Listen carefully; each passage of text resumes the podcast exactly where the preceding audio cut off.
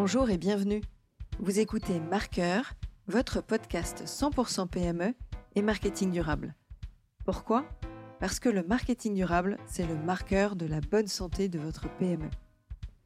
Je m'appelle Diane Cantan et je vous propose de vous évader dans cet épisode avec un invité où nous évoquerons sa vision du marketing durable et sa vision de l'avenir des entreprises liées aux enjeux RSE.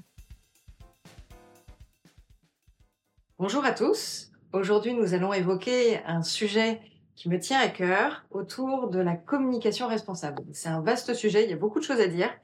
Et donc sur cette thématique, eh bien, j'ai voulu euh, faire appel à un spécialiste, à un expert du sujet, euh, qui a son agence de com que j'ai rencontré au salon Pro Durable. Alors pas rencontré réellement, mais j'ai suivi une des conférences et je me suis dit, tiens, celui-là, il faudrait qu'il fasse partie de mes invités de podcast. Et donc, je fais appel à Thomas Parouti aujourd'hui euh, pour nous parler de ce vaste sujet. Bonjour Thomas. Bonjour Diane.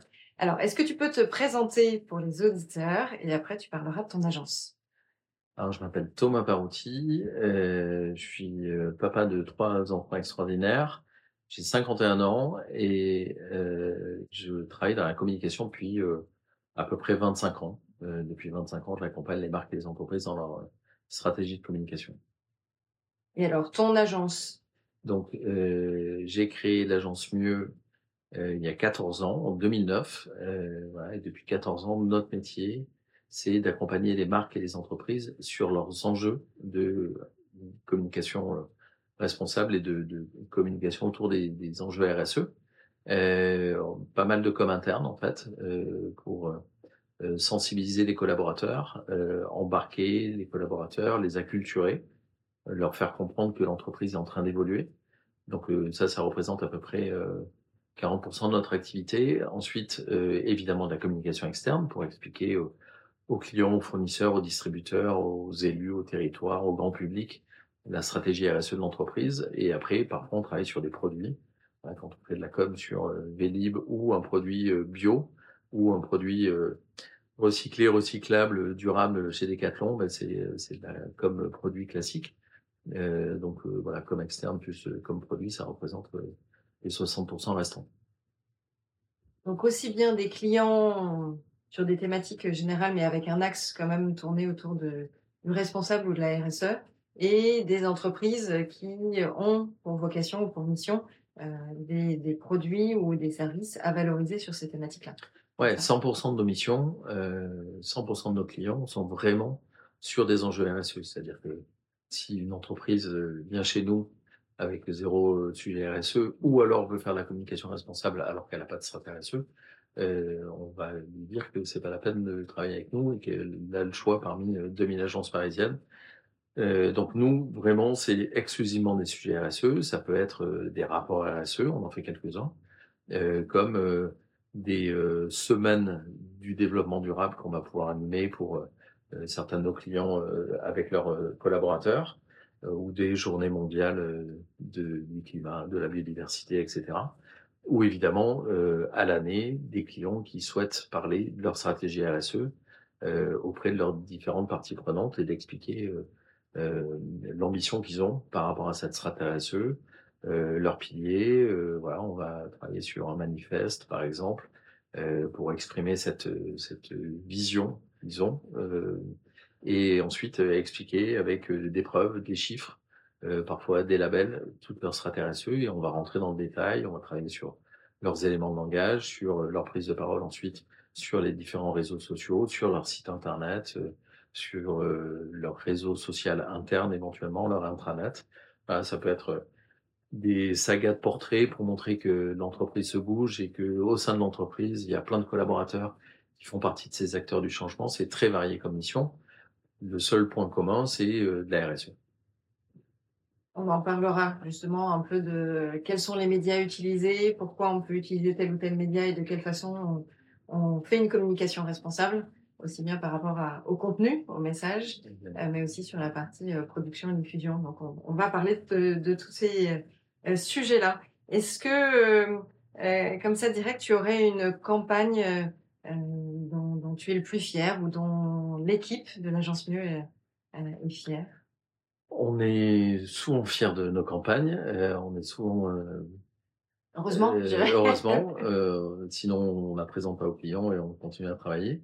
Il y a une campagne dont on est fier parce qu'elle a gagné un prix stratégie, heu, c'est la campagne de Bollinger. Heu, voilà, pour expliquer la strate de Bollinger. On a fait une très belle campagne avec un très beau shooting, avec une super photographe pour, heu, montrer des preuves de leur strate RSE. On a pris en photo, heu, des éléments d'un tonneau par exemple ou des outils qui sont utilisés, heu, pour, justement, maintenir, en état, les tonneaux on a pris en photo le V utilisé par madame Bollinger. Donc cette campagne, on est très fiers parce qu'elle a eu un prix notamment et parce que c'est une très belle marque et parce qu'il y a une très belle ambition. Ils sont B Corp là depuis quelques semaines. C'est vraiment une entreprise avec un actionnariat familial derrière c'est pas c'est un lien souvent, hein, les entreprises avec un actionnariat familial sont parfois plus engagées que les autres, que les entreprises cotées. Hem, après moi, il y a aussi une autre campagne, enfin un autre client, hem, dont je suis très fier, c'est Lexmark, avec qu'on accompagne depuis 6-7 ans. Au départ, on a créé une plateforme digitale pour récupérer les cartouches dans les entreprises en France et aujourd'hui, heu, cette plateforme digitale, parce que développée en mode agile, c'est-à-dire tous les 2 mois, on rajoute une fonctionnalité qui nous a été demandée Mmh. par les utilisateurs de cette plateforme. On est tous formés à l'agence Scrum Master, on sait tous ce qu'est l'agilité au sens, heu, vrai du terme. Et aujourd'hui, cette plateforme, elle récupère dans 30 pays des cartouches et des imprimantes dans les entreprises et chez les particuliers. Donc on remonte un nombre de cartouches hallucinant qui sont toutes recyclées, reconditionnées et remises sur le marché. Donc on participe vraiment à l'économie circulaire de Lexmark, qui gagne d'ailleurs pas mal d'appels d'offres dans les entreprises grâce à ça, parce qu'ils ont une énorme plateforme et typiquement, ils travaillent avec, heu, par exemple, La Poste. Heu, il y a des imprimantes Lexmark dans beaucoup d'agences de La Poste, dans beaucoup de bureaux et toutes ces cartouches qui sont utilisées sont ensuite, heu, reconditionnées. Si elles sont, heu, en fin de vie, elles vont être recyclées complètement, mais heu, dans la grande majorité, elles sont, heu, lavées, re-remplies et remises sur le marché avec une marque qui est Evergreen, sur laquelle on travaille aussi. Donc là, on a un impact, heu, réduction du bilan carbone de Lexmark qui est vraiment très, très fort et c'est peut-être une des des des clients c'est peut-être un des clients dont je suis le plus fier parce qu'on on on leur permet vraiment de se décarboner. Là, on agit au cœur. Enfin, heu, tu vois, c'est aussi, la Ouais, c'est pas de la cosméto, c'est enfin de la cosméto, podcast marqueur, c'est ouais. effectivement ça, c'est, heu, on fait du marketing au cœur du business, au cœur des enjeux et de l'offre et c'est pas tout ce qui gravite autour. Ouais. Et et là complètement, Il y a une expression que je déteste, c'est de la com, Mmh. parce que ça dévalorise vraiment notre métier. Là, effectivement, on est dans le produit, dans le service, voilà et et par ailleurs, ils développent et ils lancent fréquemment des imprimantes et des cartouches d'impression qui sont de plus en plus, heu heu, décarbonées, heu, avec de plus en plus de matières recyclées qu'on récupère grâce, là aussi, à cette plateforme digitale. Mais on est vraiment dans l'efficacité, heu, voilà, c'est pas, juste une campagne de Mmh. bannière ou un joli film sur le site internet.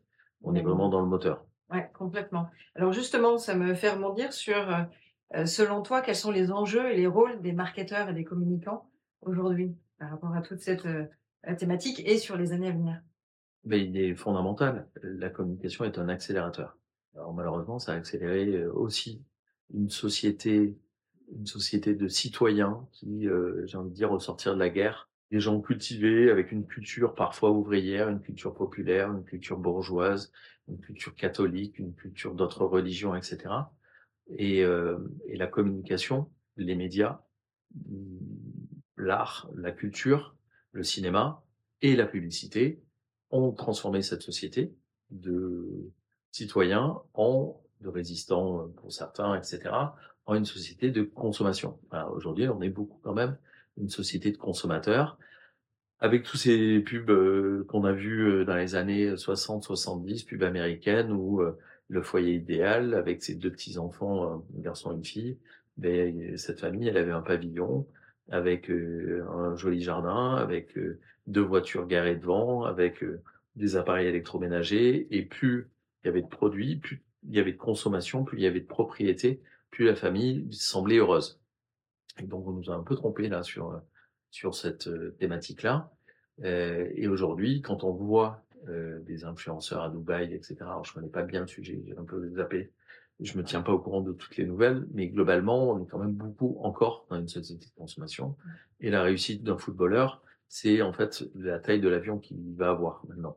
Donc c'est assez terrible. Euh, alors en fait, euh, on n'est pas obligé d'être propriétaire d'un avion pour être heureux, a priori.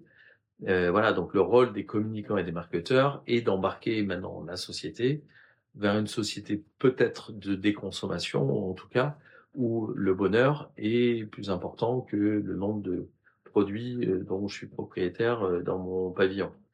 Euh, voilà, donc le rôle de la communication et du marketing doit forcément évoluer, et donc du coup, voilà, c'est un rôle qui doit être pris par les agences, par les annonceurs, et il faut réagir parce que on sait bien qu'on a dépassé, on a dépassé des limites planétaires, qu'on consomme trop, que le jour du dépassement est de plus en plus proche dans le monde du mois de juillet et, et en France de début mai et au Qatar du 15 janvier, etc. Donc on consomme beaucoup trop.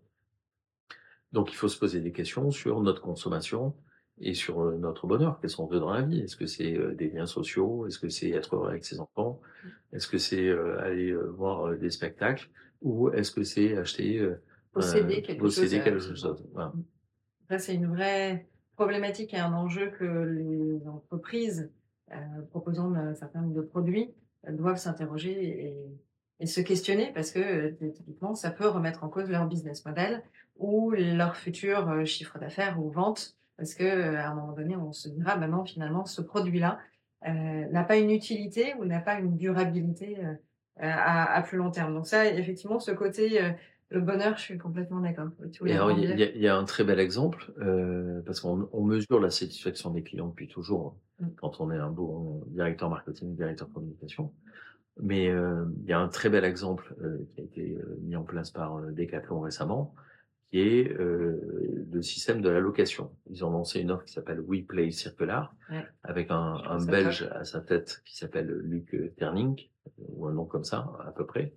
Je parle pas flamand je m'en excuse. Euh, qui a donc lancé un modèle où pour 25, 50, 75 euros, on a le droit d'avoir chez soi 400 euros de matériel, Decathlon, 1000 euros ou 2500 euros de matériel. Euh, donc du coup, les produits sont euh, réparables, sont euh, bien entretenus. La condition, c'est euh, de rendre le matériel dans un bon état. Euh, si je veux aller faire du kayak, mais que j'ai quatre VTT chez moi, je vais aller le samedi matin chez Decathlon, je vais rendre mes quatre VTT, je vais prendre des kayaks, je vais faire du kayak pendant tout le week-end et le lundi matin, quand je reviendrai ramener les kayaks, je pourrais récupérer mes VTT ou s'ils ont été prêtés à quelqu'un d'autre ou loués à quelqu'un d'autre, je vais pouvoir en prendre d'autres, si possible d'occasion évidemment à chaque fois. Euh, et ce qu'ils ont mesuré, c'est la rentabilité du projet, et elle est forte. Euh, la réduction du bilan carbone de cette offre, et, euh, elle est forte, mais aussi la satisfaction. Euh, et la satisfaction est très forte, euh, dans la mesure où les utilisateurs de cette offre WePlay Circular font deux fois plus de temps de sport et deux fois plus de sports différents. C'est-à-dire qu'une personne qui fait deux heures de euh, running tennis ben, va essayer de badminton, va essayer euh, le kayak, euh, va faire plus de sports, des sports plus variés, et va pratiquer le sport deux fois plus longtemps par semaine. Et il va prendre beaucoup plus de plaisir. Donc là, je trouve que c'est hyper intéressant, parce qu'on passe vraiment d'un modèle de la propriété vers, vers l'usage et avec des taux de satisfaction très, qui sont très importants. Donc c'est certainement une offre qui vont massifier un peu partout chez Decathlon et qui sont hyper motivés et toujours à fond. Ouais, ça, à fond la forme. Évidemment. euh, les, les slogans qui, marquent, qui marquent et qui, et qui des années 80. Ouais. là, on est, on est complètement en phase sur cette notion de, de, prestation de service, en tout cas de penser différemment. Euh, on voit sur la location avec matériel de bricolage ou d'autres choses comme ça, est-ce que c'est utile d'avoir un appareil qu'on va utiliser deux fois dans l'année et qui va, euh, et qui va On utilise une perceuse. quelque part euh, dans la cave, etc. Ouais, une perceuse et utiliser huit minutes dans toute sa vie de perceuse. Ah, un produit fabriqué certainement en Chine. Euh, donc pourquoi on a tous une perceuse chez nous mmh. Moi, j'en ai pas parce que je ne rigole pas et je refuse. Euh, mais est-ce qu'il faudrait pas une perceuse par quartier, un karcher par quartier? Je supporte pas ce, type de produit qu'on utilise si peu et dont tout le monde est propriétaire. Donc, euh, c'est clair. Il y a des Et collectivités qui euh, investissent là-dessus, ou même des, des- des groupes de quartiers Bien sûr. qui, qui échangent sur ce sujet-là. Ouais. Est-ce que tu peux évoquer euh, euh, quelques stéréotypes de la pub Tu as parlé euh, euh, de la famille, Mm. entre guillemets, parfaite, Mm. avec sa belle maison et sa belle villa. Il y a des changements en termes de, de publicité que les agences euh, et, et les médias et, et les annonceurs aussi euh, commencent à, à se dire il est temps de changer de, de paradigme, etc. Tu peux en citer quelques-uns? Alors, le problème de la pub, c'est qu'on a 20 secondes ou 30 secondes. Donc, par définition, on va utiliser des stéréotypes, des caricatures pour que le message soit compris. Donc, si euh, on pense à un pêcheur de, euh, qui va aller en mer pour euh, ramener des poissons qui vont être fabriqués en surimi, euh, ben, on pense tout de suite à un mec qui a une chemise écossaise, bien costaud. Voilà, c'est ce qui avait été utilisé pour faire une sur sa superbe campagne. Euh, venez vérifier. Et donc on utilise des caricatures. Et le problème, c'est qu'on utilise des caricatures qui ne vont pas dans le sens du développement durable. Euh, typiquement, pour lancer une voiture, on va mettre un homme conduit seul au milieu d'un grand paysage. Euh, alors ça peut être euh, un pont avec la nature autour et on va euh, euh, domestiquer la nature. hein. L'homme est supérieur à la nature, donc on va montrer la force, la puissance de l'homme dans sa nouvelle voiture extraordinaire au milieu de l'environnement. Donc ça, c'est une caricature qu'on retrouve très souvent. Une seule personne, un homme, pour le lancement d'une voiture. Euh, ça a pas mal évolué quand même sur les, les, euh, stéréotypes, euh, on va dire, de type sociaux, c'est-à-dire il y a de plus en plus de diversité. Les couples sont pas automatiquement euh, hétérosexuels, etc. Donc il y a des évolutions, euh, mais il y a encore euh, le pavillon, la représentation d'un plat, mais il va être carné. Donc il y a un, un super boulot qui a été fait par une association qui s'appelle l'EPE, Entreprise pour l'environnement, qui regroupe euh, beaucoup d'entreprises du CAC et du SBF 120 qui sont plutôt des très grands annonceurs euh, au sein de l'EPE, mais qui ont travaillé là-dessus et donc ils ont publié euh, un livre justement pour dire il y a 10 stéréotypes qu'il faut combattre. Le pavillon en fait partie, l'alimentation carnée en fait partie. Euh, dans les pubs, on a l'impression qu'il fait toujours chaud. Euh, on est toujours en t-shirt. Hein, voilà, donc il y a, plein de stéréotypes comme ça qui sont attaqués. Et le- l'exemple que je prenais sur la, la publicité pour un lancement de voiture en fait partie.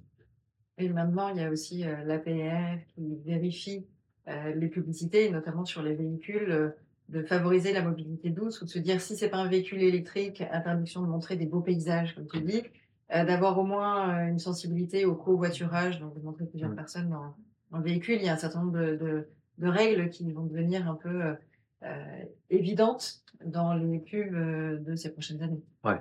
Mais euh, le monde de la publicité a créé cet euh, organe d'autorégulation pour éviter d'être régulé, euh, en disant vous inquiétez pas, on gère le problème. Euh, je trouve que c'est pas très ambitieux.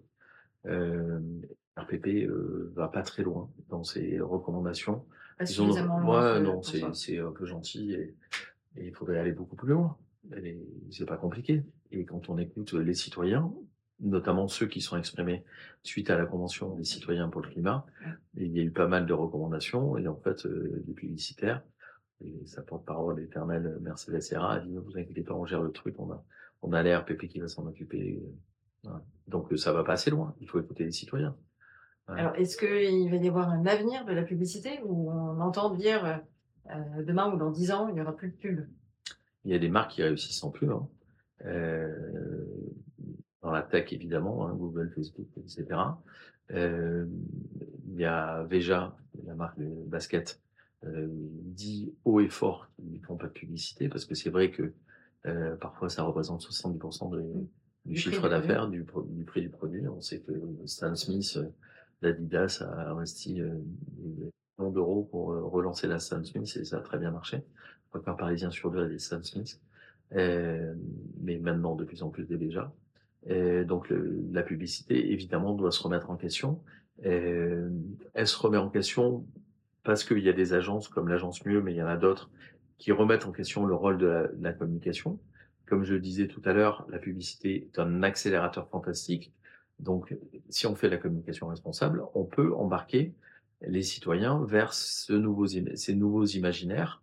Euh, voilà. Et petit scoop du jour, il y a la CEC, donc la Convention des entreprises pour le climat, qui s'est lancé il y a maintenant à peu près deux ans, qui a réuni 150 euh, pour faire des propositions dans le sens de la RSE au, sortir de cette première CEC.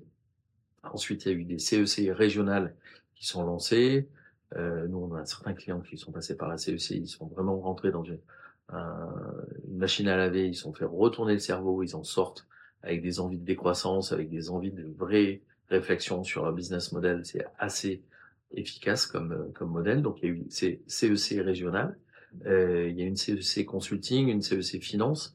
Et donc, le scoop, c'est qu'il y a une CEC nouveaux imaginaires qui est en train de se créer. Et l'agence Mieux fait partie des premières entreprises à euh, avoir accepté de collaborer à cette CEC. Donc, euh, ce sont des, des, des, marques, des médias, parce que évidemment que le, la presse, au sens large, les médias sont très importants dans ces nouveaux imaginaires. Euh, mais il y a quelques agences, quelques médias. Il y a My Little Paris euh, qui va en faire partie. Je sais pas quand est-ce que va sortir ton podcast. Les infos vont être officielles le 20 novembre. Donc si c'est après, ça va. Il n'y a pas, pas de souci, ça sera forcément après. Mais il y a l'agence Mieux qui va en faire partie. Euh, il y a des annonceurs qui vont en faire partie. Euh, voilà. Donc c'est, on va potasser euh, pendant euh, six mois.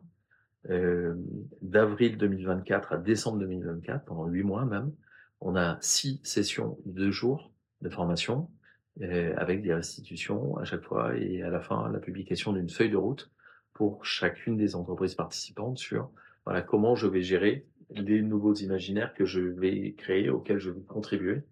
Euh, voilà, évidemment, euh, on espère qu'il y, aura, qu'il y aura plein de belles entreprises qui sont intéressées par ce sujet et qu'il y aura des belles feuilles de route qui vont sortir. On a besoin effectivement de, de projeter les consommateurs ou n'importe quel acheteur ou euh, un client B2B euh, dans euh, justement une autre façon de faire. Et, ça nécessite un, conduite du changement qui peut être vive, violente, avec un déni, un refus de, changer dans, dans cet acte-là, mais on en a besoin de toute façon si on veut arriver à 2050 à nos deux tonnes par français et une, pas une neutralité carbone, mais en tout cas pour les entreprises euh, d'arriver euh, d'arriver le plus possible. Ouais. Tu, tu parlais tout à l'heure du euh, de la publicité et, et, des montants faramineux de budget publicitaire. Et c'est vrai que j'en reviens souvent à penser dans les axes marketing, tu as les 4 P, mmh. les quatre fameux, avec cette notion de prix. Et, et, pour moi, ce qui est important, c'est aussi d'aborder, quand on fait du marketing responsable, d'aborder le prix juste. Et effectivement, dans mes réflexions, c'est de me dire, est-ce qu'il y a besoin d'autant de budget lié à la publicité ou à toute cette partie marketing communication euh, qui sont impactés dans le prix et au final le consommateur qui soit en B2C ou en B2B le client euh, a un prix qui n'est pas totalement euh, juste si je mets des, guillemets par rapport à ça. Qui ne correspond pas à la valeur du produit. Et qui ne correspond pas à la valeur du produit. Est-ce que euh, ça, c'est quelque chose qui va être encore entendable dans les, dans les mois ou les années à venir, ou est-ce qu'il y a quelque chose qui va forcément se réguler Il y a de plus en plus de marques refusent quand même de participer à cette euh, course à l'échalote, à cette euh, promo permanente. Euh, ben en novembre, il y a le Black Friday, donc tout le monde fait 50% d'en Euh, je rappelle juste, parce que les gens ne savent pas souvent, que la fameuse pub de Patagonia a été lancée en 2011 pendant le Black Friday pour dire don't buy the jackets euh, c'était euh, justement au moment du Black Friday. Je suis pas sûr que Patagonia fasse euh, beaucoup de promos. Fago, on ne fait pas. Euh, pour acheter une déjà moins chère, il faut qu'elle soit reconditionnée d'occasion ou qu'elle ait un défaut dans leur boutique à Bordeaux de, de, au sein de l'écosystème Darwin. Euh, voilà, je pense qu'aujourd'hui, on a fait beaucoup de promos. Il y a des entreprises qui fonctionnent encore vachement comme ça. Hein. Yves Rocher, qui est une entreprise quand même qui est super engagée, Bicorp, qui fait un très beau rapport RSE. Je vous invite vraiment à le regarder parce qu'il est très réussi. C'est pas nous qui l'avons fait. Euh, voilà, c'est une entreprise très engagée, mais elle est quand même euh, dépendante de la promo. Euh, voilà, c'est parce que j'achète deux produits, j'en ai un troisième gratuit, etc. Donc, euh, est-ce qu'il y a un avenir sur la promotion? Ça, c'est clairement euh, une question que je me pose. On parle du Black Friday. On a euh, une époque compliquée d'un point de vue euh, budget du consommateur et de la famille avec euh, l'inflation, avec toutes ces difficultés-là. Et c'est vrai que moi, je vois, en tout cas, je, le vis ou je le ressens comme ça, cette promotion comme une insulte au consommateur lambda. Sans entendu, mon prix, potentiellement, il pourrait être plus bas, mais j'y rajoute un certain nombre de couches qui fait que de temps en temps dans l'année, voire trop régulièrement comme tu le cites, j'ai des des prix, qui qui sont qui sont cassés. Est-ce que je peux pas avoir un prix lissé qui soit juste pour n'importe quel client, et qui me permette d'avoir un budget, plus, plus limité, Je pense que je suis complètement d'accord avec toi. Il doit y avoir une remise en question des marketeurs sur le prix.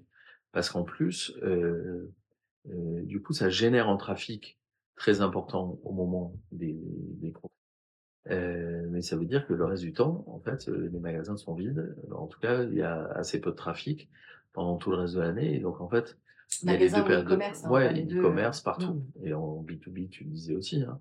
Euh, mais si on fait des promos euh, euh, à répétition, ben en fait, on habitue le consommateur, et c'est ce qu'on a fait depuis des années, hein, à, à, être hyper dépendant et de n'aller que sur des promos. Donc après, c'est très courageux de dire, moi, je fais pas de promos, je fais pas de remise, pour lisser mon trafic, pour vendre toujours au juste prix, etc. C'est ce que beaucoup de marques essaient de faire. Mais c'est quand même très difficile parce que on sait bien que c'est quand même un levier très important pour vendre.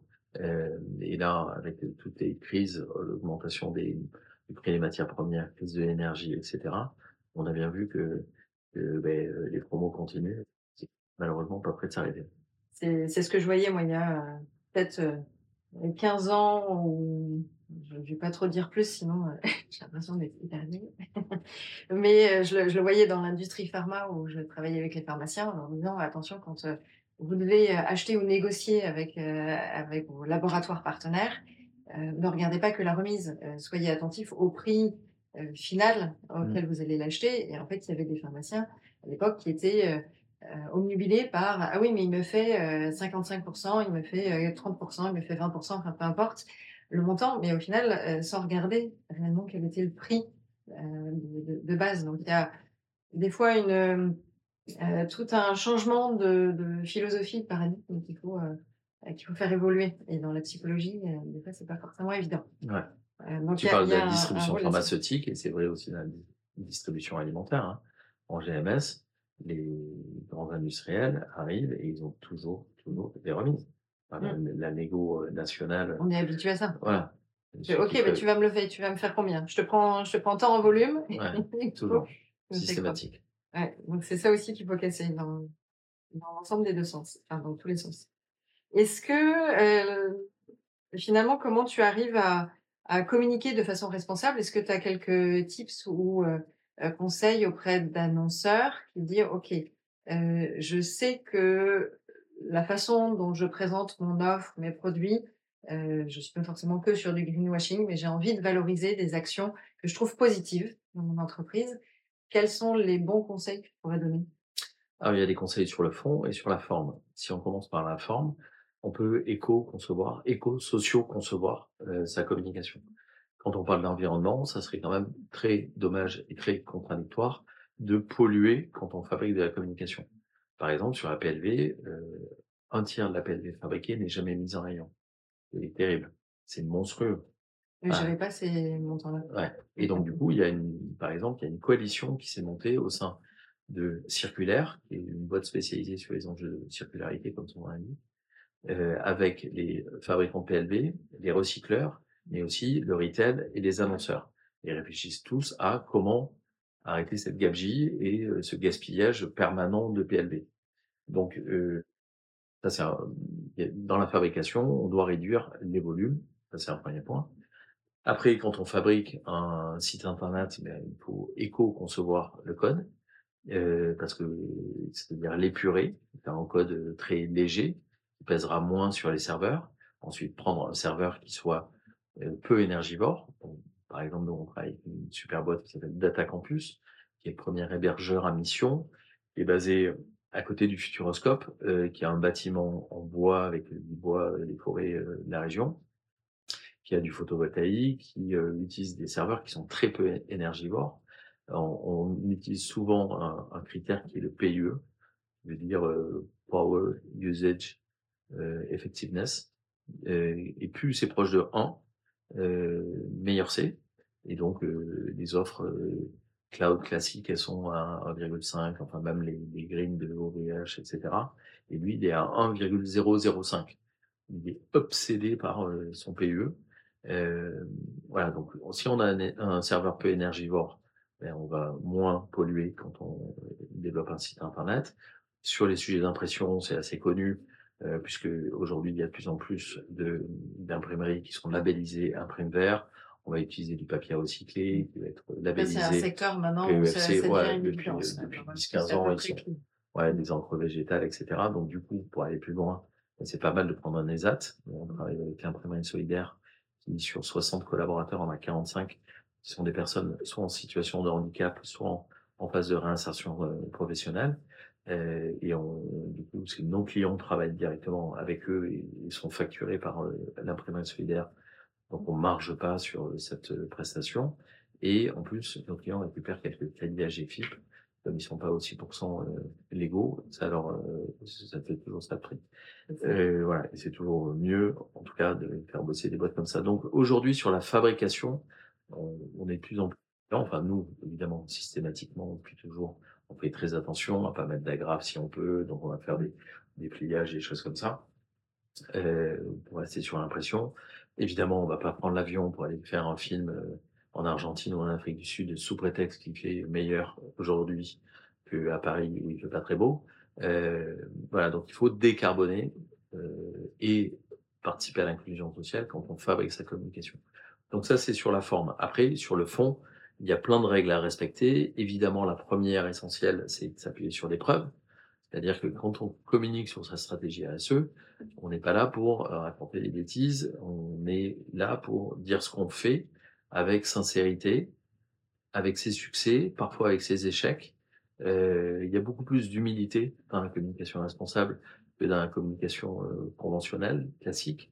Euh, on s'appuie sur des preuves, on s'appuie sur des labels, on s'appuie sur des labels qui ont été remis évidemment par des OTI, des organismes tiers indépendants, que ce soit sur les éléments qu'on va développer autour des sujets environnementaux ou sociaux. C'est-à-dire que quand on dit il y a une bonne qualité de travail dans mon entreprise, venez, euh, je vous recrute, c'est toujours bien de mettre un label type euh, Cat Place to Work ou Top Employer à côté pour dire voilà 100% des collaborateurs de l'agence Mieux sont contents de commencer leur journée en travaillant chez Mieux. Je, suis très content de ce chiffre-là, évidemment. Euh, mais ça a été validé, prouvé par un questionnaire anonyme qui a été envoyé à l'ensemble des collaborateurs, 60 questions euh, par 4 euh, to Work, et c'est eux qui nous ont fait la restitution. Évidemment, sur les labels, aujourd'hui, il y a des labels spécifiques à des secteurs. Donc, par exemple, AB, agriculture bio pour les produits alimentaires, Imprime vert sur les imprimantes, il y a des labels sur les imprimeries, pardon, il y a des labels sur à peu près tous les secteurs, sur la cosmétique, sur les plages, pavillon bleu, hein, sur l'hôtellerie, clé verte, qui sont des labels qui sont pas très connus et pourtant qui sont vachement utilisés par les professionnels, qui sont vraiment utilisés pour euh, s'améliorer. Donc euh, c'est vachement intéressant ces deux labels. Euh, voilà, donc sur tous les secteurs. Et après, il y a des labels, on va qualifier d'ISO 26000, hein, global RSE, euh, avec celui de Lucie qui existe depuis pas mal de temps et qui évolue pas trop, en tout cas on voit assez peu. Il y a celui de l'AFNOR, qui est assez classique, utilisé plutôt par les grandes entreprises, donc RSE engagé. Et après, il y a deux labels. Il y en a un qui est très connu, qui est Bicorp, et euh, très sexy, euh, très belle com de, l'association Bicorp dans le monde entier, en France en particulier, et tout. Donc, il y a plein d'entreprises. Certains de nos clients, je parlais de Bollinger, mais on travaille aussi avec UPSA, qui euh, euh, va être Bicorp dans quelques jours. Euh, ensuite, il y a un autre label que moi j'aime beaucoup, et c'est celui qu'on a décidé de, de, de sélectionner, sur lequel on s'appuie pour progresser qui est Positive Company, qui est un label français. Euh, voilà, et je considère que la France est quand même en avance. Enfin, je considère. Tout le monde considère que la France est en avance. en général, on est classé troisième sur les sujets RSE derrière euh, ou deux pays scandinaves, euh, mais on est loin devant l'Allemagne et très loin devant les US. Donc un label français, je trouve ça très bien. Surtout qu'en plus, il interroge 100% des parties prenantes. Nous, il s'avère qu'on est en, en, en cours de, démarche de relabellisation Positive Company. Et 100% de nos clients, de nos fournisseurs et de nos collaborateurs ont reçu le questionnaire. Je pense que c'est hyper important parce que sur Bicorp, quand tu dis je paye mes fournisseurs euh, dans les temps, et tu prouves ça avec un document de ton expert comptable qui dit, bah oui, évidemment, l'entreprise paye ses fournisseurs à 45 jours. Euh, sauf que quand tu les interroges, parfois c'est pas toujours le cas. L'expert comptable a produit un document qui respecte la loi et c'est normal. Mais euh, parfois, il y a des fournisseurs qui sont payés à 3 mois, 4 mois, 6 mois. Euh, et là, quand on les interroge chez Positive Company, ils nous disent s'ils sont payés euh, à 45 jours. Nous, il s'avère que les, les freelances sont payés euh, dans la semaine. Euh, mais ensuite, les fournisseurs sont payés à 45 jours parce qu'on est payé à 45 jours, etc. Et en l'occurrence, on a assez peu de fournisseurs euh, sur lesquels on, fait essentiellement du, conseil et de la matière grise. Euh, voilà, mais je trouve que ce label est quand même super intéressant. Donc typiquement, s'appuyer sur des labels est une façon de faire de la bonne communication RSE. Il y a d'autres règles pour faire de la bonne com RSE. Euh, travailler avec ses parties prenantes, avec ses opposants même. Euh, voilà, je pense qu'il y a beaucoup de marques qui devraient rencontrer beaucoup plus souvent leurs anti, euh, leur, leur Greenpeace à eux, ou L214, etc. Parce que c'est une vraie façon de progresser. Et les entreprises qui l'ont fait ont beaucoup progressé. Travailler évidemment avec ses collaborateurs, parce que si c'est pas validé euh, par l'interne, il faut surtout pas communiquer en externe. Euh, travailler avec ses clients. Aussi, je pourrais reparler de Decathlon, qui fait plein de choses avec son club de co-création. Toujours les clients sont euh, voilà, il y a plein de règles. Euh, il y a évidemment le sujet des imaginaires. Hein. On n'est pas là pour, euh, on dit souvent euh, nous en interne, on est là pour laisser une, une empreinte immatérielle positive. C'est-à-dire qu'il faut que le citoyen consommateur qui va voir notre communication, notre publicité, ait envie de partir dans cette démarche de développement durable. tu as parlé de plein de labels. Ouais. il y en a un que tu n'as pas cité, le label agence active. Ouais.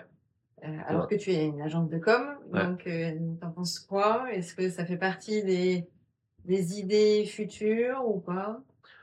On le fera peut-être, surtout que maintenant, euh, il est ouvert à toutes les agences et il faut pas être forcément euh, membre de la ACC. Euh, euh, même bah, après, c'est payant, mais c'est normal, c'est comme tous les labels. On a décidé pas l'être pour euh, continuer à être un peu des résistants dans notre coin et avoir cette façon euh, de faire qui est un peu différente de celle du marché. Euh, je vois des agences qui le sont, alors qu'elles sont pas spécialement euh, très engagées sur les sujets RSE. Moi, ça me donne pas très envie d'y aller. C'est pour ça que c'est la raison pour laquelle on n'y est pas allé. Voilà, on préfère s'appuyer sur un label qui est euh, hyper sérieux, qui s'appelle Positive Company. On sera peut-être Big Corp un jour, parce que c'est quand même euh, un, point de reconnaissance et ont une très belle notoriété, même si, comme je te l'ai expliqué, hein, je considère que c'est moins ambitieux que Positive Company. Mais euh, voilà, un jour, on sera aussi peut-être euh, RSE, agence active. Et alors, justement, tu cites en, disant, voilà, on, fait déjà des choses qui, euh, qui, sont peut-être plus loin que ce que d'autres font.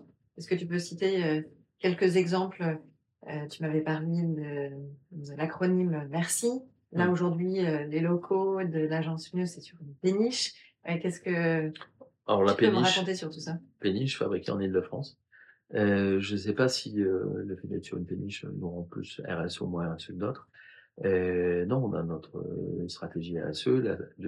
L'acronyme MERCI, c'est vraiment comment on communique sur le carbone. On communique sur la mesure, sur l'évitement, sur la réduction, sur éventuellement la contribution. On appelle aussi la compensation carbone. Voilà, j'ai acheté des crédits carbone pour euh, effacer la, les traces que j'ai laissées. Euh, et surtout, le I, c'est l'implication. L'implication à euh, travailler sur MERC, sur euh, globalement la réduction et la stratégie de décarbonation. Euh, voilà. Alors chez Mieux, il s'avère qu'on fait notre bilan carbone. On a fait 90 tonnes, une énorme partie sur les 90. Et il y a 22 tonnes qui sont vraiment sur notre périmètre. Ensuite, il y a 68 tonnes euh, qui sont euh, sur le auprès de nos fournisseurs. C'est-à-dire quand on travaille avec les avec des freelances, avec une boîte de dev, avec des boîtes de prod. Euh, il y a des indicateurs à chaque fois qu'on paye une facture. En fait, on prend un gros coup de carbone. C'est euh, hyper important. Alors qu'en fait, on les connaît nos fournisseurs et en fait, ils sont très peu carbonés. Mais bon, le calcul du bilan carbone est, est, comme ça. Donc nous, on a fait 80 tonnes. On a compensé avec des crédits carbone qu'on a achetés qui sont triple certifiés. euh, VCS, enfin voilà, les, standards internationaux de, de, crédit carbone. Et c'est, euh, on participe à la reforestation et à la préservation de la biodiversité, notamment des orang-outans en Indonésie. Euh, voilà, mais l'objectif avant tout, c'est de réduire. La bonne nouvelle. Oui, parce que quand on parle de compensation, pour moi, le premier truc, c'est en mode bullshit, c'est euh, du coup, je peux continuer euh, ma petite vie sans rien changer. Évidemment. Et je compense. Ouais. Le, non, non, le, fait marquant, c'est qu'on soit passé de 13 tonnes par collaborateur à 4,46 tonnes. Ah oui, c'est énorme. Donc, c'est une grosse, grosse réduction. Alors, il s'avère que, bon, nous, on fait pas de tournage euh, en avion, etc. Et, par exemple, on avait fait 10 tournages pour le groupe La Poste sur, on avait mesuré le bilan carbone de nos 10 tournages qu'on avait fait alors depuis, on a fait beaucoup pour le groupe La Poste. Et les dix premiers, on avait fait 120 kilos de CO2, ce qui est ridicule. Planter un arbre à 3 euros. Euh, parce que pour aller à Marseille, à Bordeaux, à Saint-Etienne, à Marc-en-Barœul et un peu partout en, Ile-de-France, on avait pris les transports en commun ou notamment le train pour aller à Marseille, etc. On avait fait très attention à ce qu'on avait mangé le midi, voilà, plat végétarien et tout. Donc on avait vraiment fait l'exercice euh, un peu de façon jusqu'au boutiste. Euh, mais c'est un peu comme ça tout le temps, hein. c'est-à-dire que là, tu vois, on est sur une table euh, que nos auditeurs ne peuvent pas voir, mais c'est une table d'occasion en avec bois. en bois, avec deux fauteuils club qui sont quand même très très vieux oui, que j'ai acheté, acheté d'occasion aussi au rugby club. Euh, tout le mobilier ici est reconditionné. Hein. Mm. Si tu te balades dans les salles de réunion ou dans les dans les bureaux, tu verras 100% du mobilier reconditionné. On l'a acheté chez Fairspace qui est une start-up qui travaille que sur du mobilier éco-responsable. Cette petite table que j'ai à côté de moi, on reconnaît un petit peu euh, des bouteilles de badois qui ont été recyclées, euh, plein, de, plein, de, bouteilles. Euh, donc tous nos achats sont passés au filtre des, de la RSE. Donc le café que j'ai bu euh, avant de venir, c'est un café joyeux. Euh, voilà, enfin, 100% de nos achats, les produits d'entretien. Il y a une vraie stratégie au niveau des achats responsables. Oui, et après, c'est, enfin, pour nous, c'est vraiment une évidence. Mais après, euh, on achète très peu. Ouais, mais enfin, tout ce qui est ici, c'est, euh, c'est soit de la seconde main, soit un achat responsable parce que éco-conçu, etc. Mm. Voilà. Donc, ça, ça fait partie de notre stratégie de décarbonation. Euh, le fait que l'on vienne tous en transport ou en vélo, en fait partie aussi. Moi, l'an dernier, j'ai fait 3500 km de vélo. Donc euh, c'est euh, mes allers-retours entre mon domicile et la péniche, mais aussi euh, parfois je vais jusqu'à Bastille, Austerlitz, etc. Je mets une heure pour rentrer à Royer-Malmaison, mais j'adore me balader en vélo dans Paris, c'est quand même assez extraordinaire. Donc on fait attention. Un peu dangereux quand même. Ouais, non, c'est Madame Hidalgo a fait beaucoup d'efforts pour nous permettre de circuler de façon sécurisée. Donc voilà, on fait attention à tout, c'est presque un jeu. Donc ça, c'est sur la partie euh, carbone, environnement, euh, dans la RSE. Après, euh, on fait un peu de pro bono pour certaines associations, notamment une association qu'on aime beaucoup qui s'appelle No Plastic in qui, comme son nom l'indique, travaille sur la réduction du plastique à la source et la réduction du plastique ensuite dans les océans, les mers et notamment dans le fleuve sur lequel on est, qui s'appelle la Seine. On, on, fait des ramassages annuels de déchets euh, où on trouve on sort, fois, on a sorti quand même un canapé. Quelqu'un qui a jeté un canapé dans la scène.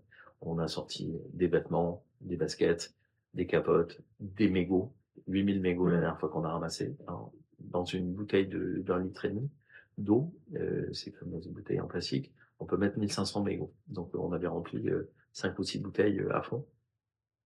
Euh, donc, on, a ramassé une fois une pierre tombale euh, une batterie de voiture. Bah, on ramasse plein de trucs. Euh, donc on, on fait euh, cet effort-là. Après, donc ça, c'est toujours sur la partie environnement, sur la partie sociale. On travaille sur la qualité de vie, sur l'épanouissement, sur l'équilibre pro-perso. Chez nous, après 19 heures, globalement, il n'y a plus un seul mail qui est envoyé de qui que ce soit. Moi, ça m'arrive parfois de faire quelques mails le soir.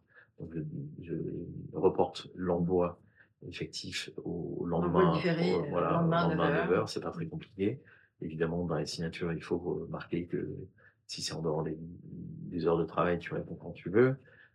Il y a plein de, de techniques comme ça. Après, pour l'épanouissement euh, de chacun, on a mis en place aussi, c'est entre guillemets la mesure qui est le plus cher, euh, un mois de congé paternité-maternité en plus du congé légal. Donc euh, voilà, par exemple, Simon a eu un petit-fils, euh, a eu un fils euh, au mois de mai Et donc, il a pris les 28 jours légaux au mois de mai et il est reparti un mois cet été en vacances pour profiter de son fils.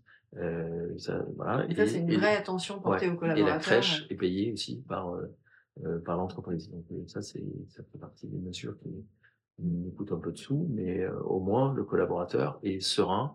Il sait que son enfant est à la crèche et que tout est organisé pour qu'il puisse travailler sur des horaires normaux et que c'est pas un iPad qui va garder son fils. Mmh. Alors justement, tu parles un peu de toute cette communication auprès des employés, des collaborateurs, des, équipes. Euh, ça me fait forcément penser à la communication autour de la marque employeur, avec euh, souvent des belles valeurs qui sont créées ou que l'on voit euh, sur des kakémonos à l'entrée du hall ou sur le site internet et qui au final ne, ne, se retrouvent pas dans les actions quotidiennes des managers envers ces, équipes. Comment tu arrives à déceler la communication avec un futur client pour éviter que ça devienne un peu ce côté bullshit de com RH. Ouais. Alors ça c'est un, vrai problème, une vraie dissonance entre les valeurs affichées et la réalité et du coup l'entreprise va pas bien, les collaborateurs se sentent mal et, ils nous l'expriment, on le voit bien et donc voilà c'est assez rapide de s'apercevoir euh, cette dissonance entre les valeurs affichées et la réalité dans la façon dont se comportent euh, nos clients. Et euh, on a la chance, en fait, quand on bosse sur des sujets RSE, ça doit inciter les gens à faire plus de RSE d'ailleurs. On a la chance de travailler avec des, des, gens qui sont très investis, qui sont sincères et qui nous racontent la vérité, et qui travaillent sur des valeurs, une raison d'être qui est co-construite en général euh, et à partir du moment que c'est co-construit avec les collaborateurs, en général, c'est, c'est, c'est, ce sont les vraies valeurs. Voilà. Nous, on a les valeurs au sein de l'agence mieux, c'est accro, ACRO, l'ambition, euh, parce que il faut aller vite, il faut frapper fort. C'est notre rôle, nous, d'agence pionnière sur ce secteur, d'aller plus vite et d'aider nos clients à aller plus vite. Euh, ensuite, il y a la curiosité, on en parlait tout à l'heure, un bilan défaut que j'adore. Euh, voilà, faut s'intéresser à tout. Alors, c'est difficile de s'intéresser à tout. Euh, ça, c'est le propre des marketeurs et des communicants. normalement, c'est une des qualités euh, qui nous distingue des autres façons de penser. Ouais, je pense que bah, sur les sujets RSE, il y a quand même beaucoup à creuser. Il y a des rapports du GIEC, entre autres, qui sortent fréquemment. Il y a des articles, des newsletters. Donc, chez, quand tu arrives chez Mieux, tu as un guide de bienvenue et avec les 30 documentaires qu'il faut voir, avec les newsletters auxquels il faut s'abonner, euh, les bouquins qu'il faut lire, les euh, influenceurs qu'il faut suivre, etc., etc. mais moi, je, je consomme énormément d'informations de newsletters. Euh, la news de stratégie, j'ai commencé à bosser en agence de mémoire le 1er juin 98. Je pense que j'ai lu 98% du newsletter de stratégie euh, de la quotidienne du matin et maintenant du 13h et de celle de CB News aussi. Et après, maintenant, sur les sujets RSE, il y a The Good, il y a Novetic, enfin, il y a plein de newsletters qui sont, qui sont très intéressantes. Il y a celle des Good qui est pas mal aussi. Un peu plus grand public, mais euh, voilà, celle de The Good, elle est euh, sur le mardi. À chaque fois, ils mettent en avant des entreprises qu'on n'a pas l'habitude de voir. Hein. C'est-à-dire que ce matin, c'était sur la Camif, dont on parle très souvent dans le petit monde de la RSE, mmh. et sur leur euh, retour d'expérience sur la location, puisqu'ils ont mis en place la location. Euh, mais euh, voilà, chaque mardi, on a une news de nouvelles entreprises qu'on n'a pas trop l'habitude de voir. Et moi, c'est pour ça que j'aime beaucoup The Good. Euh, tu parlais tout à l'heure des ambitions curiosité, du coup il manque la fin de l'acronyme. Alors R, la responsabilité, mais c'est pas juste la RSE, c'est aussi, euh, en tout cas on pourrait mettre ça dans la RSE si on veut, mais c'est la responsabilité qu'on a vis-à-vis -vis des autres et l'engagement si moi je dis à un stagiaire, euh, je m'engage à faire ça pour toi euh, dans les deux jours, il faut que je le fasse. Euh, pareil avec un client, si on s'engage à livrer quelque chose dans la semaine ou dans la journée, c'est la responsabilité, ça va derrière il y a évidemment tous les enjeux RSE, mais il y a aussi cette notion de, de, de parole qui est hyper importante chez nous. Voilà. Et ensuite, le dernier, le haut, c'est l'optimisme. Euh, parce qu'il faut qu'on trouve des solutions. Et donc, euh, voilà, il faut être audacieux, il faut tenter. on va peut-être se planter, mais il faut tenter des nouveaux axes de com, des nouveaux insights. Il faut sortir des nouvelles campagnes qui seront peut-être euh, euh, risquées. Mais aujourd'hui, je pense que sur pas mal de sujets, c'est très risqué de pas prendre de risques. Donc, il faut, faut prendre des risques, il faut être audacieux, il faut être optimiste. Et, et voilà. Donc, ambition, curiosité, responsabilité, optimisme. Mmh. Ça me va bien ces valeurs-là. Elles ont été co-construites, évidemment, avec les collaborateurs de l'agence. Euh, elles ne sont pas sorties de, du chapeau du fondateur de l'agence euh, il y a 14 ans. J'imagine. Euh, J'aurais bien voulu aussi que tu parles euh, rapidement, rapidement euh, des quatre schémas de l'ADEME dans la façon dont on peut communiquer sur les, les années à venir. Alors, l'ADEME a bossé et a sorti un plan qui s'appelle France 2050 sur quatre scénarios. Euh, je dis pas scénario, moi je dis scénario, comme je dis, euh, je mange un spaghetti, pas un spaghetto. Voilà, j'achète deux pizzas, pas deux pizzas. Donc quatre scénarios euh, qui sont euh, super intéressants parce qu'ils nous projettent vraiment très loin. Et comme ils sont euh, les quatre différents, ils sont, en fait, il y a des parties pris très forts. le premier, c'est sur la frugalité. Comment on réduit de partout. Euh, évidemment que c'est une solution. Si on écoute euh, Fabrice Bonifay du C3D, il va dire de réduire, réduire, réduire. Euh, ça, c'est un premier scénario. Donc, il y a des entreprises qui commencent à parler de frugalité, même si le mot de sobriété, on avait regardé dans 4200 signatures de marques, euh, il n'est jamais utilisé. Hein. Une marque ne promet la sobriété ou utilise l'adjectif sobre. Donc, ça, c'est un premier scénario. Le deuxième, c'est les coopérations territoriales c'est comment on s'organise localement pour pouvoir mieux travailler ensemble. Comment, dans une zone industrielle, les déchets de l'un peuvent être une ressource pour l'autre. Euh, voilà, on sait qu'aujourd'hui, il y a un gros développement de quelques startups, Innovafeed, Insect, sur la production d'insectes pour la nutrition animale. Aujourd'hui, il faut savoir qu'un poisson, il mange à 70% du poisson. Alors qu'en fait, traditionnellement, un saumon, une truite, ça mange des moustiques. Euh, donc, comment on fabrique des insectes, des moustiques? Et donc, typiquement, la chaleur fatale d'une industrie peut être utilisée pour chauffer ces pièces et aider les insectes à se reproduire. Donc ça, c'est coopération territoriale. C'est le deuxième. Euh, le troisième, euh, c'est le pari réparateur. Tu vois, c'est peut-être le quatrième. Le troisième, ça doit être la techno verte. Comment la techno va nous sauver alors oui, la technologie, les ingénieurs vont nous sauver, mais je crois aussi que les communicants vont nous sauver, euh, ou pas d'ailleurs, mais en tout cas, la technologie peut être une source de, de décroissance. Blablacar permet à des millions de Français de se déplacer en étant dans la voiture d'une personne. Euh, ça, c'est un exemple de start-up qui permet de réduire le bilan carbone des Français d'une certaine façon. Euh, donc il y a des technologies comme ça qui vont nous permettre, par exemple, euh, on sait aujourd'hui qu'on peut produire de la chaleur et capter du CO2. Comment ça marche? La biomasse est neutre en carbone. On met des déchets végétaux dans un four, ça chauffe, ça produit de l'électricité, de la chaleur, ça fait tourner les turbines qui vont aller dans une usine, etc. Très bien. Euh, L'avantage de la biomasse, c'est que ça produit un déchet qui ressemble un peu au charbon, qu'on appelle le biochar, et qui a deux qualités. Un, on peut lui associer un crédit carbone parce que euh, il capte du CO2, du charbon, il y a du crédit, il y a du carbone dedans. Et deuxièmement, c'est un énorme réparateur des terres agricoles qu'on a un peu foutu en l'air pendant 30 euh, ans, 50 ans avec tous les engrais. Et donc, on va l'épandre sur les terrains agricoles, sur les terres agricoles. Et donc, il va séquestrer du CO2 et ensuite réparer un peu ces terres. Donc, cette biomasse, en carbone, l'ADEME, va produire un déchet qui a un crédit carbone. Donc, globalement, le bilan carbone de cette production de l'énergie euh, est négatif. Donc, ça, c'est une révolution. Le GIEC dit qu'en 2050, euh, 20% de la séquestration carbone sera faite à partir du biochar. Donc, c'est, ça va se développer très fortement. On a accompagné une boîte qui s'appelle Carbon Loop qui a lancé cette solution, qui a commencé à signer quelques deals avec des boîtes. Euh, voilà. Et donc la technologie, ce troisième scénario, va peut-être apporter des, des, révolutions assez intéressantes. Et le quatrième, c'est le pari réparateur. Donc on est plus dans euh, euh, comment je répare ce que j'ai cassé, comment je deviens régénératif, avec des solutions qui euh, peuvent être aussi euh, là la compensation certainement. il y a la CEC e a beaucoup bossé sur comment je passe du business as usual à RSE partout, à ensuite contributive, entreprise contributive, et ensuite l'entreprise régénérative.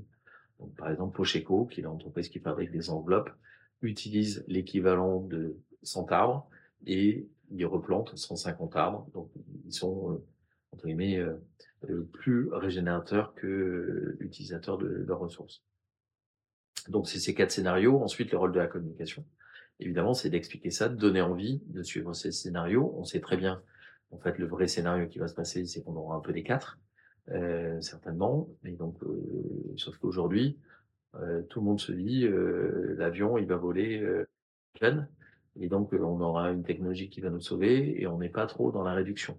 Même si le patron d'ADP, Aéroport de Paris, a dit qu'il fallait moins utiliser l'avion. C'est quand même fort de sa part. Donc, il faudra mélanger les quatre scénarios. Et moi, je propose aux gens quand même de s'intéresser surtout aux deux premiers, opération territoriale et frugalité, parce que c'est là où on va gagner et c'est ce qui est le plus nécessaire, parce que la techno qui va faire voler l'avion euh, et qui sera notre en carbone, elle n'existe pas encore. Les spécialistes, parce que c'est quand même pas mal du bullshit. Donc on est aussi dans cette euh, création de nouveaux récits, de nouveaux imaginaires que qu'on citait Bien sûr. Euh, au, au, démarrage, donc par rapport à ces à ces quatre euh, pistes ouais. euh, à, à, évoquer. Mmh. Ouais. Et aujourd'hui, euh, il y a assez peu d'entreprises qui parlent de frugalité, de coopération territoriale. Il y a des entreprises de l'ESS qui le font, mais le, la com responsable et la com RSE n'est pas du tout réservée aux entreprises de l'ESS. C'est vraiment euh, toutes les entreprises doivent prendre la parole sur la RSE. Je rappelle juste que RSE, hein, responsabilité, vient de respondere en latin, répondre. Donc une bonne stratégie RSE, c'est avoir des réponses. Si je schématise vraiment. C'est pas la définition de Berkland, euh, de Madame Berkland, il hein, faut pas oublier que c'est une femme qui a écrit ce rapport en 87 avec sa définition du développement durable. Euh, c'est euh, une bonne RSE, c'est j'ai la capacité de répondre à toutes les questions qui me sont posées par mes collaborateurs, enfin par mes différentes parties prenantes. Voilà. Et donc j'ai cette responsabilité, donc je vais communiquer, communiquer, mettre en commun. Je m'appuie sur le latin. J'ai fait trop de latin. J'ai fait beaucoup de grec aussi, ce qui m'est moins utile aujourd'hui. Mais euh, voilà, je communique, donc je mets en commun mes informations, ma stratégie et ma volonté de décarboner, par exemple, mon activité. J'aurais encore une autre question euh, plus, plus large, mais que je te poserai euh, tout à la fin. Okay. J'aimerais enchaîner maintenant sur des questions à peu près classiques que je pose à mes invités, okay. séquence euh, marqueur.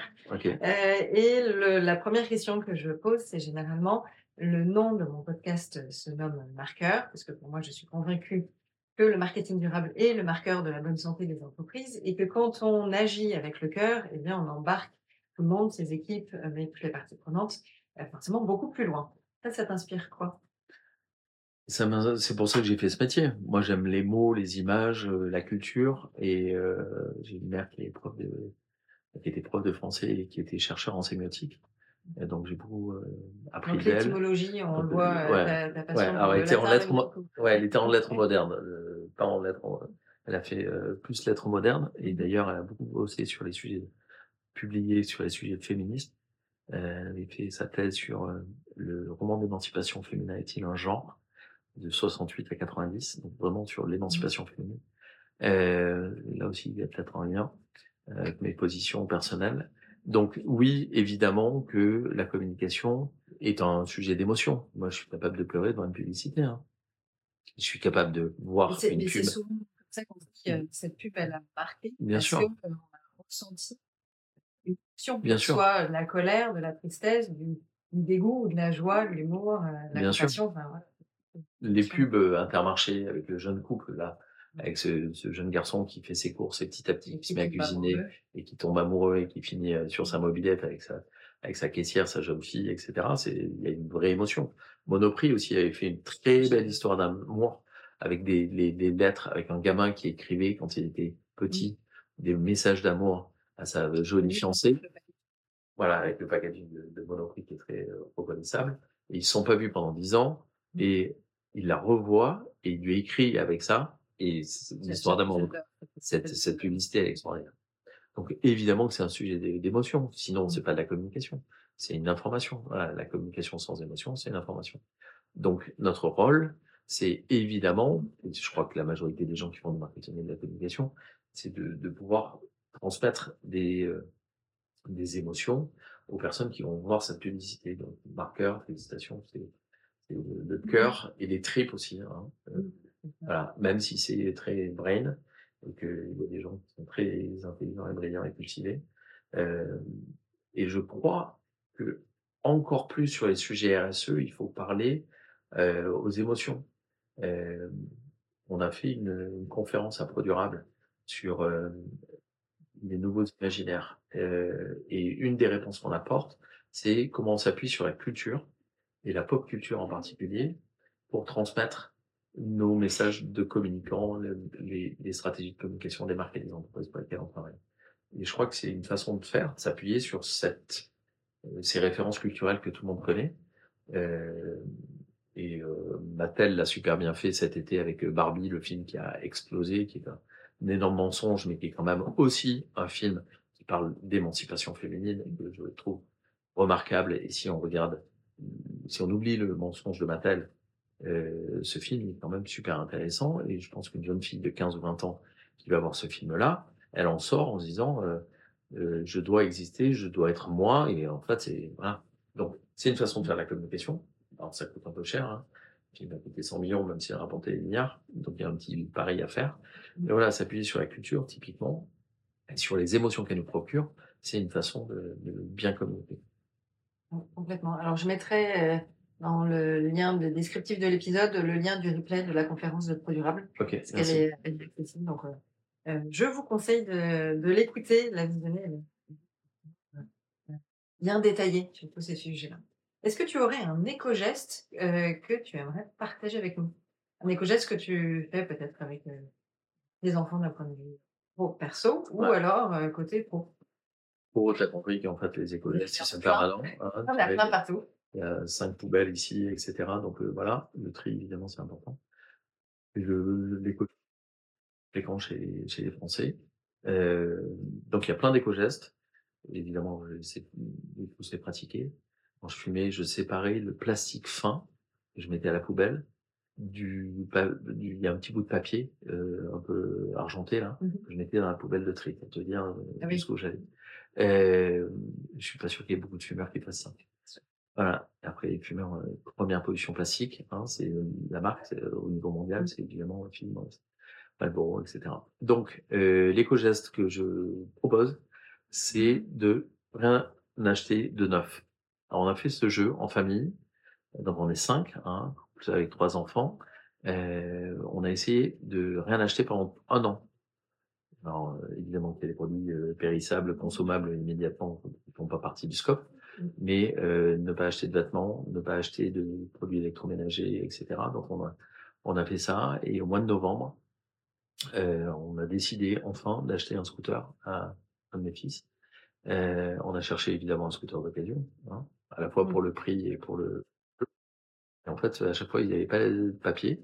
Donc, euh, à chaque fois qu'on a contacté des gens, il y avait mais pas de papier. Donc, du coup, on Un a, c'est un peu embêtant. Donc, du coup, on a décidé euh, d'acheter un scooter neuf.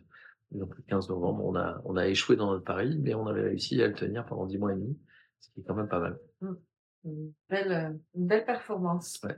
Est-ce que tu penses euh, à un invité que je pourrais convier sur un futur épisode? Alors, euh, moi, je, je suis plein de gens super intéressants sur LinkedIn. Euh, Bertrand RSE du groupe Carrefour. Sur les PME, il y a un mec qui est très bon, qui s'appelle Marc Jacouton, qui est vraiment un grand spécialiste de la RSE dans les PME, les ETI. Mais euh, je te propose d'inviter ensuite une personne qui euh, touche un, un point essentiel de la stratégie RSE, ce sont les achats. Euh, Aujourd'hui, certaines entreprises achètent entre 60 à 80 de leur bilan carbone pour le revendre. Bilan carbone de Carrefour, c'est 90% scope 3. hein. Achat, revente euh, et qu'en font les, consommateurs.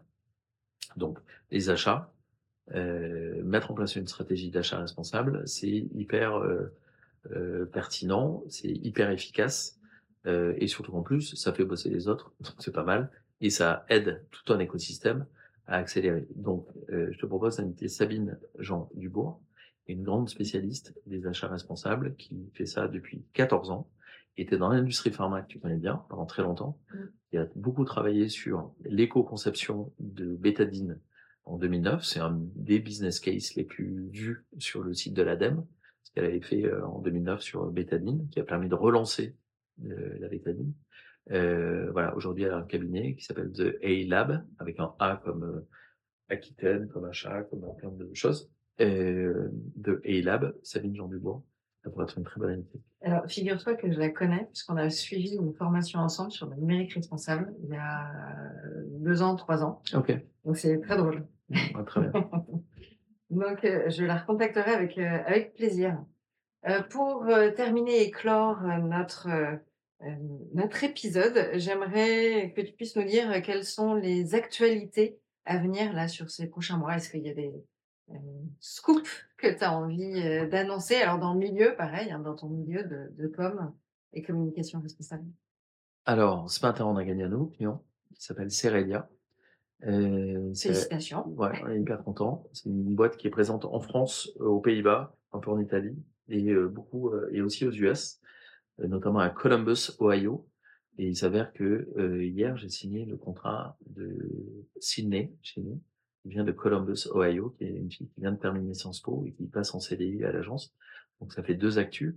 Cerelia, ce sont des gens qui fabriquent des euh, pâtes à tarte, euh, pâtes à pizza, des crêpes, euh, voilà, dès qu'il y a du, de la farine de blé, euh, du lait et un peu de flotte, euh, ils travaillent euh, et ils en produisent un peu partout euh, pour le monde entier. Enfin, ils exportent dans le monde entier.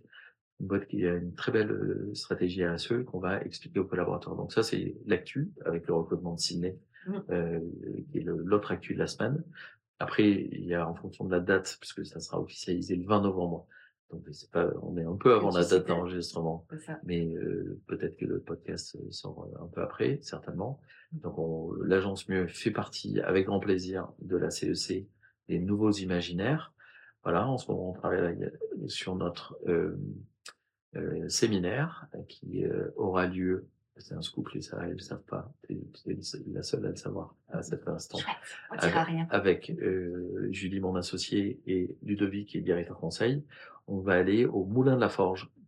Moulin de la Forge, c'est un, une- un vieux moulin avec un, des grandes euh, chambres, hôtels, etc., qui est très, très, très engagé sur les sujets RSE. Il s'avère que c'est un de nos nouveaux clients depuis la semaine dernière. Euh, voilà, et c'est l'un des plus beaux séminaires.